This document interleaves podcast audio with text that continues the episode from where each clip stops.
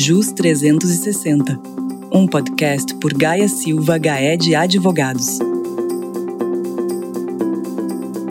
Retrospectiva 2020. Vamos ver os fatos relevantes que aconteceram no CARF no Legislativo? Olá, eu sou Juliana Quadrado, apresentadora do JUS 360, e neste último episódio de 2020, eu estou acompanhada de Anete Mair, sócia responsável por nossa unidade em Brasília, e o nosso advogado Leandro Santos, que também faz parte de nossa equipe no Distrito Federal. Leandro, Anete, tudo bem com vocês? Tudo bem, Ju, e você, como vai? Tudo bem, Ju? E você, está bem? Eu estou ótima. Obrigada pela participação de vocês aqui no nosso último episódio de 2020, onde vamos relembrar tudo o que aconteceu durante esse ano a nível do CARF e do Legislativo. A gente viu que foi um ano muito significativo em todas as esferas, inclusive comentamos sobre os principais acontecimentos no STJ e STF no último episódio. E hoje a gente vai falar um pouquinho sobre os principais acontecimentos do CARF e do legislativo. Anete, já aqui para a gente começar então a fazer essa retrospectiva, fala um pouquinho se o CARF também foi impactado pela pandemia do Covid-19 e se houve a adoção de alguma medida neste ano de 2020. Sim, Ju. O CARF também foi impactado pela Covid. Eu acho que, na verdade, todo o poder público teve esse impacto e todo o poder público que tem um atendimento direto também à sociedade tentou, de alguma forma, contornar esses efeitos maléficos, eu diria, da pandemia. Então, o CARF ele continuou fazendo suas sessões de julgamento, mas as sessões elas passaram a ser virtuais, todas elas. E tem um detalhe interessante, Ju houve um limite, uma limitação de valores que poderiam ser julgados na sessão virtual. Então, nessa reunião virtual, só pode julgar um processo que ele atinja o valor de 8 milhões de reais. Processos superiores a esse valor não foram julgados durante a pandemia e continuarão sem ser julgados. Então, é uma grande reclamação por parte dos próprios contribuintes, que têm vários processos pendentes de julgamento, e até da classe da advocacia, porque tiveram seus processos parados sem andamento por conta da impossibilidade de julgamento na sessão virtual. As sessões do CARF também, Ju, é interessante colocar que elas se encerraram, a última sessão se deu agora, dia 18 de dezembro, e os julgamentos serão retomados em 12 de janeiro de 2021.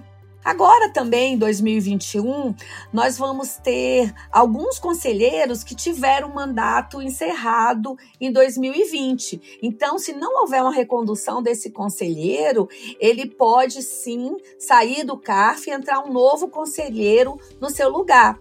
Ah, algo muito interessante que ocorreu e eu gostaria de destacar foi uma ação civil pública que a Unafisco ingressou contra a União Federal. Isso questionando a forma de condução hoje do conselheiro ao CARF, que se dá por indicação. Então, a Unafisco ela pretende afastar esse regramento que o conselheiro seja indicado e se torne um membro do CARF. Ela pretende que haja concurso para os conselheiros dos contribuintes. Os conselheiros que são indicados e são regressos da Fazenda Federal, eles fazem parte do corpo da fazenda, muitos são auditores e aí são indicados ao CARF. Mas os conselheiros dos contribuintes antes da Operação Zelotes, eles eram indicados na maior parte dentre advogados e hoje a gente tem indicação de outros técnicos, pois não pode haver cumulação das funções de conselheiro e de advogado. Também a gente teve alguns detalhes mais operacionais, que foi a necessidade de um requerimento, a sustentação oral ela teve um momento que ela foi gravada e encaminhada, agora a gente tem essa sustentação oral remota, que ela é ao vivo, diferentemente do judiciário, tanto STJ quanto STF, eles transmitem a sessão no YouTube, em que a sociedade como um todo pode acompanhar se quiser. O CARF não. Ele tem a sessão que é mandado um link privado para o advogado e cada advogado vai entrando na sua vez para falar um pouquinho do seu processo, ou seja, fazer a sustentação oral em 15 minutos. Também foi facultado ao advogado que estiver realmente muito inconformado com essa nova modalidade de julgamento, que é o plenário virtual no CARF, sobretudo porque as sessões elas são fechadas para outras partes e abertas só para o advogado patrono do caso, ele pode requerer a retirada de pauta. Essa retirada de pauta, ela significa dizer que seu processo vai ficar paralisado até que haja a retomada do plenário presencial. Também, Ju, que eu gostaria de destacar, e foi muito debatido no meio jurídico, refere-se à possibilidade de manutenção sem prazo de fim das sessões virtuais. Como nós sabemos, há muitos conselheiros que não residem no Distrito Federal, são de outros estados. Isso gera um gasto, o deslocamento do conselheiro, gera também, às vezes, alguma prejudicialidade no despacho com esse conselheiro. Então, está havendo um movimento forte, eu diria, para que sejam mantidas essas sessões virtuais. Então, nós temos agora de esperar 2021 para verificar custo e benefício da manutenção dessa sessão virtual, para se chegar a uma decisão se essa sessão continuará virtual ou se voltará à forma presencial. E também as audiências com os próprios conselheiros, elas passaram a ser remotas também.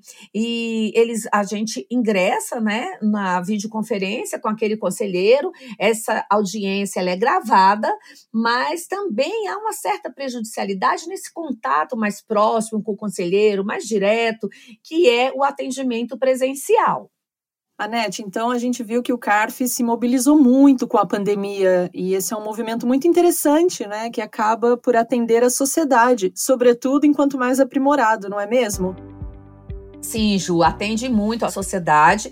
De fato, você acertou em cheio quando você coloca, sobretudo, se mais aprimorado. Precisa de um aprimoramento, sim. Precisa, se essa sessão virtual ela fosse estender, precisa de abranger outros processos que não apenas processos que atinjam um montante de 8 milhões. É muito importante que haja esse comprometimento do órgão público com a classe jurídica para que efetivamente a defesa do contribuinte seja preservada.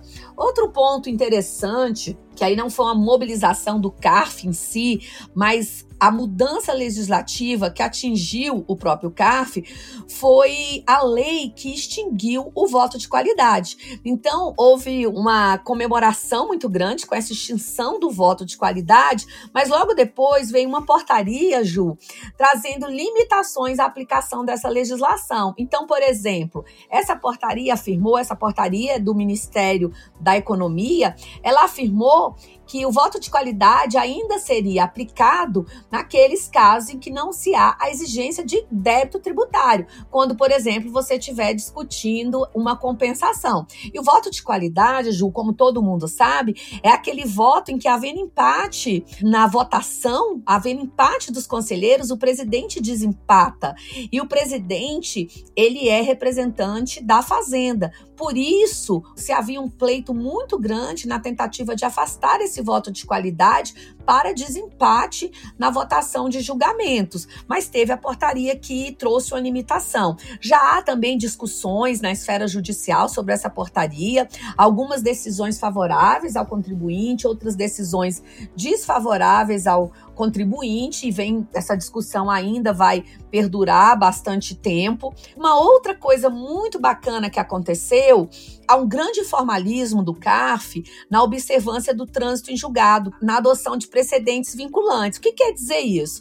Como o CARF tem caminhado e como ele caminhou no ano de 2020? Na verdade, aqui a gente teve um caminhar voltando e restringindo mais a norma legal. Nós sabemos que existe uma legislação que ela prevê a aplicação de decisões do Supremo proferidas em sede de repercussão geral e de decisões do STJ quando elas são reproduzidas por meio da análise do recurso repetitivo. E nesse sentido, o CARF, ele tem a previsão de aplicação dessas decisões. E o CARF, ele traz a possibilidade de aplicação de um julgado do STF, do STJ, sem se referir ao trânsito em julgado, o que dar a entender, e assim eu entendo que é a leitura mais acertada, é que essa decisão ela pode ser aplicada e deve ser aplicada independentemente do trânsito em julgado, que é aquele momento em que se encerra o processo e não há mais possibilidade de aplicação de recurso.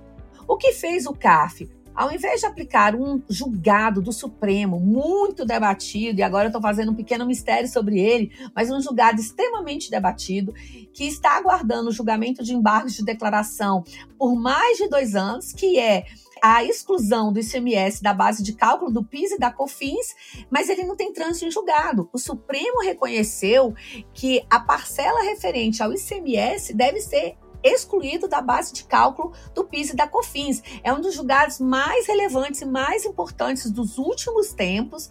Como eu disse, a Fazenda, ela opôs embargos de declaração em face desse julgado, eles aguardam julgamento há mais de ano e o CARF não fez a devida aplicação. O CARF entendeu que não há julgamento dessa matéria do STF com trânsito em julgado. E se não há, não deve prevalecer na aplicação no julgamento do CARF. Ele, acompanhando o voto vencedor, a turma entendeu como um todo que adotar a decisão do Supremo não é cabível quando aquela decisão está pendente de embargos de declaração. Só que, Ju, nós sabemos que os embargos de declaração, eles visam sanar erro, omissão, contradição, obscuridade. No caso concreto, não há nenhum desses requisitos. E ainda que houvesse, via de regra, os embargos, eles sanam aquele equívoco, mas eles não mudam o resultado do julgamento. No caso concreto, nós sabemos que não haverá modificação do julgado, muito se discutiu sobre o cabimento desses embargos, mas o CAF, ele poderia ter avançado nessa leitura e ter seguido a leitura, a dicção legal, em que não prevê o trânsito em julgado e aplicado ao contribuinte aquele precedente do próprio STF. O judiciário todo, primeira instância, segunda instância, o próprio STJ tem aplicado esse julgamento do Supremo. Então, um contribuinte que estiver discutindo essa matéria no CARF, ele ainda tem de levar essa discussão para o judiciário, porque hoje tem um entendimento diferente e favorável ao contribuinte o judiciário. Então, Ju, como eu estava falando, o CAF ele tem tornado bem rígida a aplicação do regimento no que se refere ao precedente do STJ e do STF, exigindo, no caso concreto, o trânsito em julgado da decisão, que ela não há no STF, e, portanto, tem aplicado o entendimento do STJ quanto ao tema.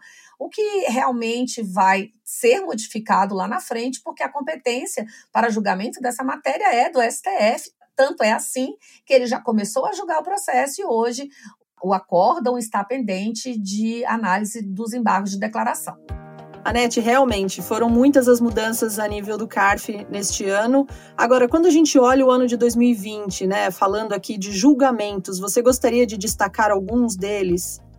Uma outra questão, ela foi decidida na Câmara Superior por voto de qualidade, e quem acompanha o CARF sabe que o voto de qualidade é extremamente utilizado na Câmara Superior, é aquele voto que eu já me referi hoje, quando há empate entre conselheiros do fisco e conselheiros do contribuinte, vem o presidente e procede ao desempate. O presidente sempre representante da Fazenda Nacional e o vice-presidente representante do contribuinte. E aqui, o que, que se discutia?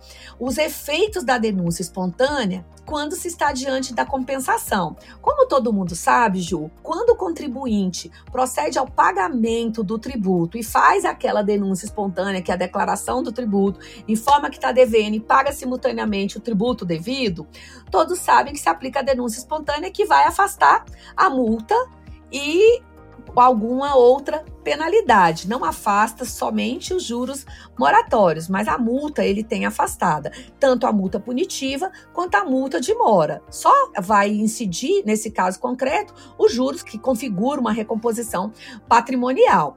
Então, nesse caso aqui, o contribuinte, ele queria se valer da compensação. Então, ele queria fazer a denúncia espontânea, que é declarar ao fisco que tem tributo devido por meio da declaração competente, mas ao invés de fazer aquele pagamento do valor do tributo devido, ele queria compensar, porque o contribuinte tinha créditos para compensar, para zerar aqueles débitos existentes. Então foi uma grande discussão.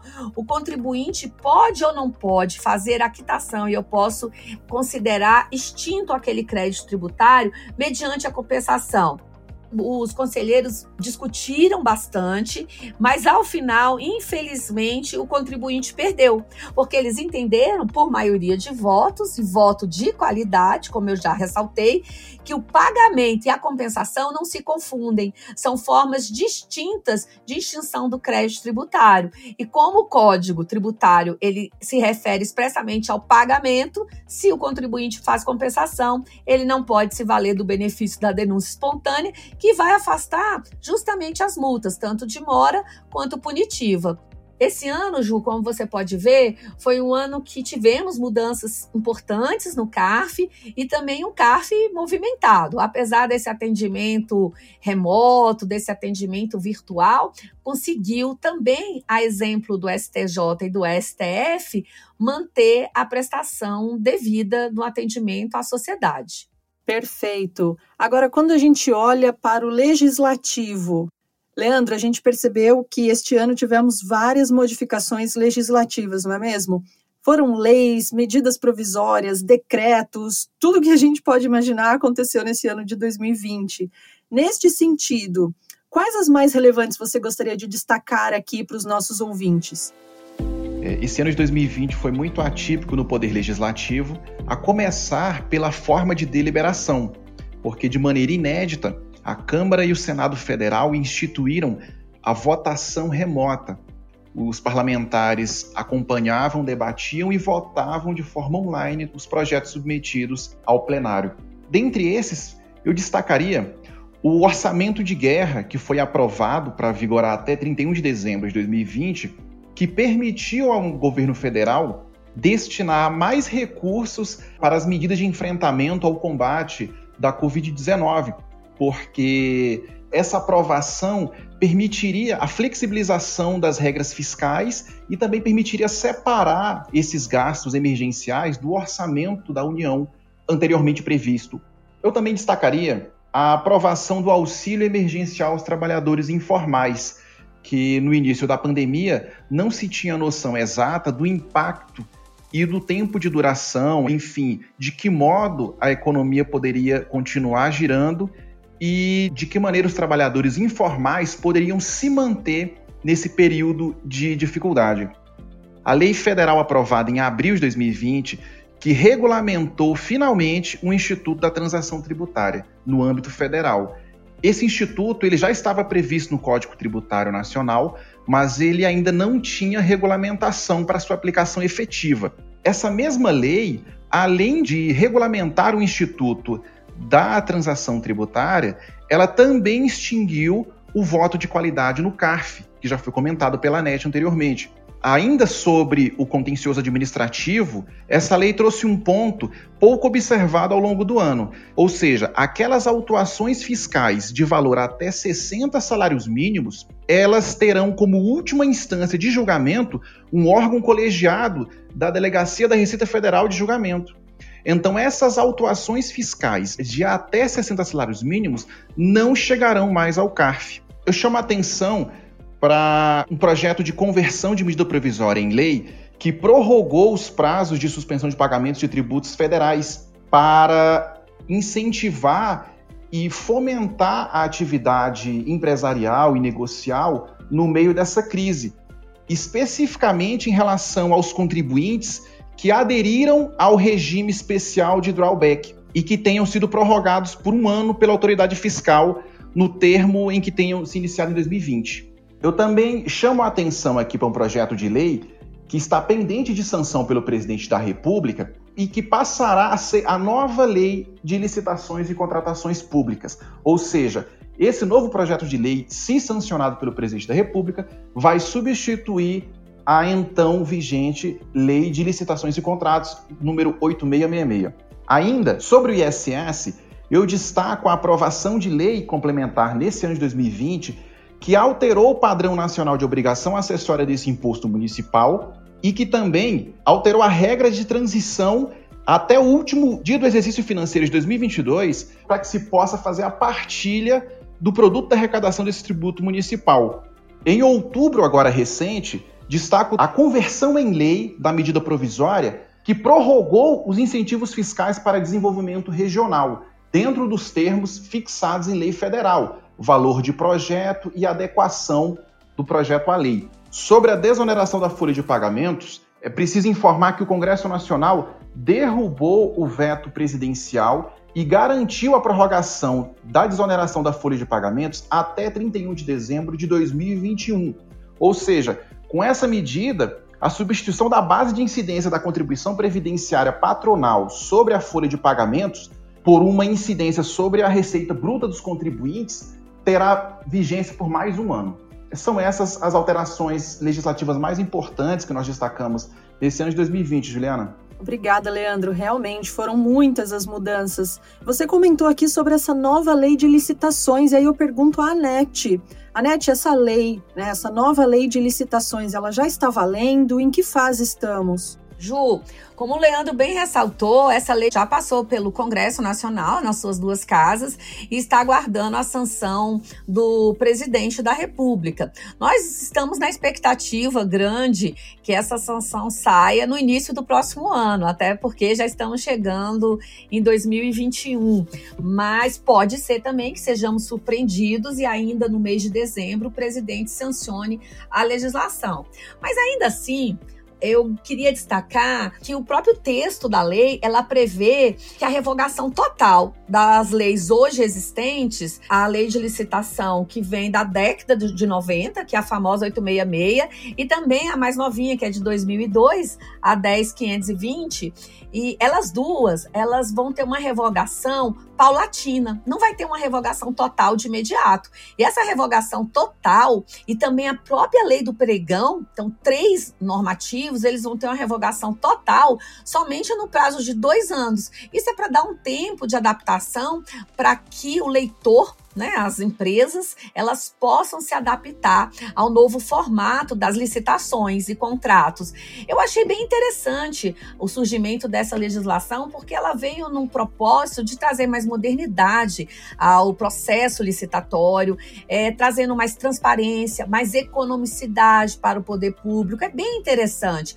Traz as modalidades de licitação como um todo, mas um ponto de destaque maior e que eu gostei bastante desse novo comando legal foi de estabelecer um diálogo entre os licitantes, que vão ser previamente selecionados e eles vão apresentar as alternativas para atender a administração, nos moldes do que a gente já tem hoje, quando nós estamos licitando com as sociedades de economia mista, nos moldes daquela famosa lei das estatais. Isso é um avanço, porque já hoje, na oportunidade de negócios, o licitante ele pode chegar objetivamente ao órgão licitante, esse sociedade de economia mista ou empresa pública, e apresentar a sua sugestão de modelagem, falar quem ele é, o que, que ele vai agregar trazendo um produto ou prestando determinado serviço. Isso era totalmente proibido no comando da nossa ultrapassada lei de licitações, como eu já falei, da década de 90. Então, essa possibilidade de debate vai enriquecer muito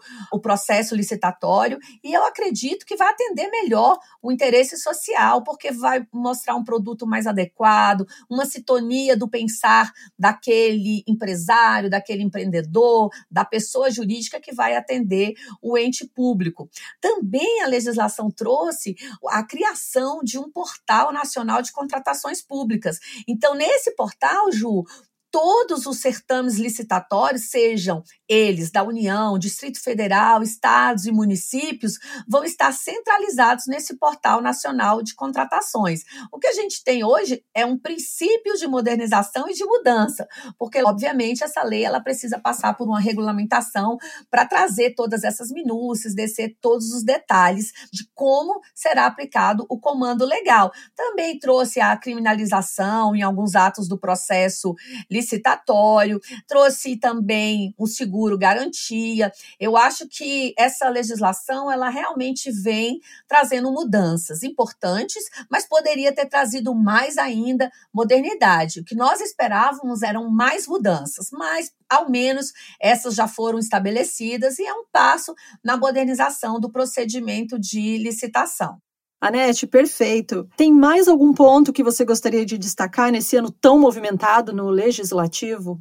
Tem mais dois pontinhos que eu queria destacar, que é o projeto da nova lei de falências, que também vem com o intuito de trazer modernização à legislação atual, e tal como a lei de licitações, a nova lei aguarda a sanção presidencial. E por fim, o projeto Refis Covid, que é muito esperado por todos os contribuintes, que ele vem trazendo a possibilidade de renegociação de débitos de pessoas físicas e jurídicas na seara tributária. Inclusive, se passar da forma em que está atualmente, trazendo a possibilidade da inclusão daqueles débitos de empresas em recuperação judicial.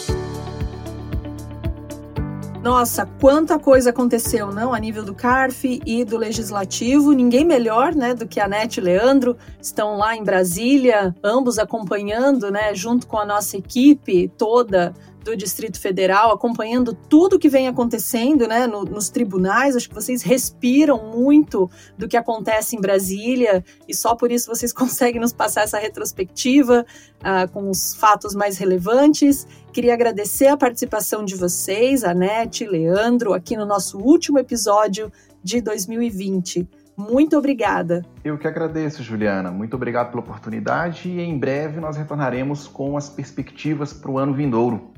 É verdade, Ju. Bem lembrado pelo Leandro. Eu também agradeço mais uma participação aqui com você. Agradeço ao nosso público que nos acompanha de pertinho.